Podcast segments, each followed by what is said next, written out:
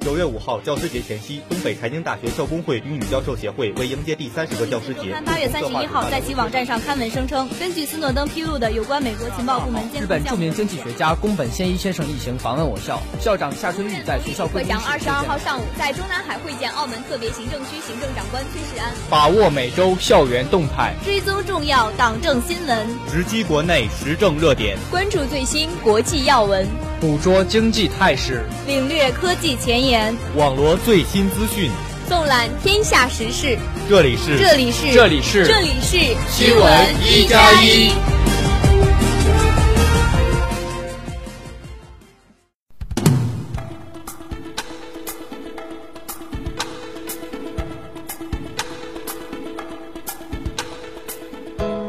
亲爱的同学们，大家好，今天是九月十六号，星期三。农历八月初四，欢迎收听新闻一加一。今天节目的主要内容有：欧盟同意安置四万难民，多国宣布加强边界管控；美国将投资一点六亿美元推动智能城市计划；深圳等市被建议升为直辖市，特别市的设想被首次提出；故宫博物馆停车场五年内全迁出，紫禁城内今后不准停车。下面请听详细内容。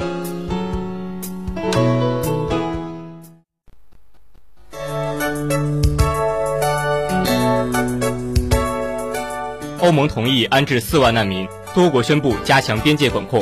欧盟十四号召开成员国内政部长会议，就两年内转移安置入境意大利和希腊的四万难民达成一致。连日来，欧盟多国宣布加强边界管控，严防难民大规模涌入。欧盟这项决定具有重要政治意义，在此基础上，欧盟才能讨论下一步难民安置计划。这项决定适用于自2015年8月15号至2017年9月16号。抵达意大利和希腊寻求庇护的难民，但是欧盟没有公布如何分配难民份额。欧盟还将向参与接收难民的成员国提供资金补助，成员国每接收一名转移安置的难民可获得六千欧元。德国十三号宣布加强边界管控，所有奥地利开往德国的列车停运十余个小时。为缓解本国面临的难民潮重压，多国效仿德国，相继宣布加强边界管控。美国将投资一点六亿美元推动智能城市计划。美国白宫十四号宣布，将投入一点六亿美元资金推动智能城市计划，帮助提高城市服务水平。这个计划将首先推动物联网应用试验平台的建设。物联网是指由互联设备、智能传感器和大数据分析构建的一个无所不在的网络。美国有机会成为该领域的全球领头羊。声明还表示，当今世界百分之五十四的人口居住在城市。到二零五零年，全球城市人口预计将再增加二十五亿人，其中约百分之九十的增长将集中在非洲和亚洲。持续的人口增长和城市化将会为美国智能城市相关产品和服务创造巨大的出口机会。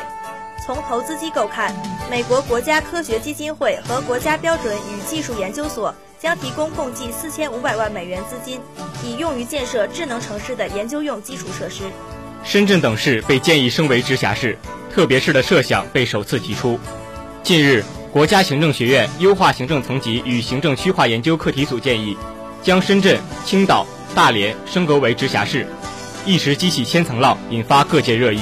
自1997年重庆成为直辖市以来，至少有十个城市曾传出将被直辖的消息。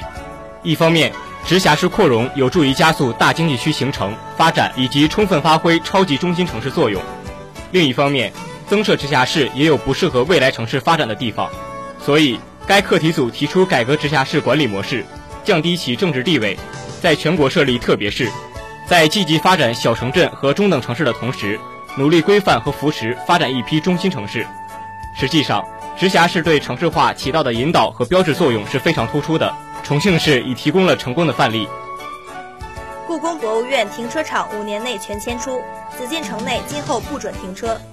十五号，故宫博物院院长单霁翔表示，故宫正在采取措施，未来五年内将停车场全部迁出。紫禁城内不准停车，预计车辆将全部停放在筒子河与紫禁城城墙之间的空地上，人员下车后步行进入故宫。近年来，故宫博物院在加强文物安全、改善观众参观环境方面持续努力，但故宫博物院的空间安全压力逐年增加。特别是紫禁城内，不仅人满为患，还车满为患。每天相关部门和单位常年来往办事车辆，以及每天临时来故宫博物院办事停放的流动车辆就有数百辆。故宫博物院员工的私家车有八百三十辆，停放的车辆与古建筑群整体反差较大，严重影响故宫博物院的整体环境和文化景观。而且每天早晚大量车辆在故宫博物院内穿行，存在较大的交通安全隐患，对文物建筑和环境也构成威胁。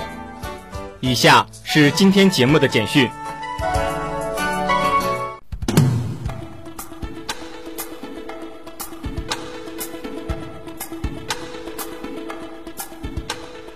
食药监总局通报调味品、饮料等二十三批次食品不合格。六连跌后，本轮油价或将迎下半年以来首次上调。九月二十一号起全面启用电子台胞证。朝鲜重启宁边核设施，已开始正常运转。日本洪灾十五名失踪者均被找到，均在附近避难。印尼霾害恶化，浓度爆表，能见度接近零。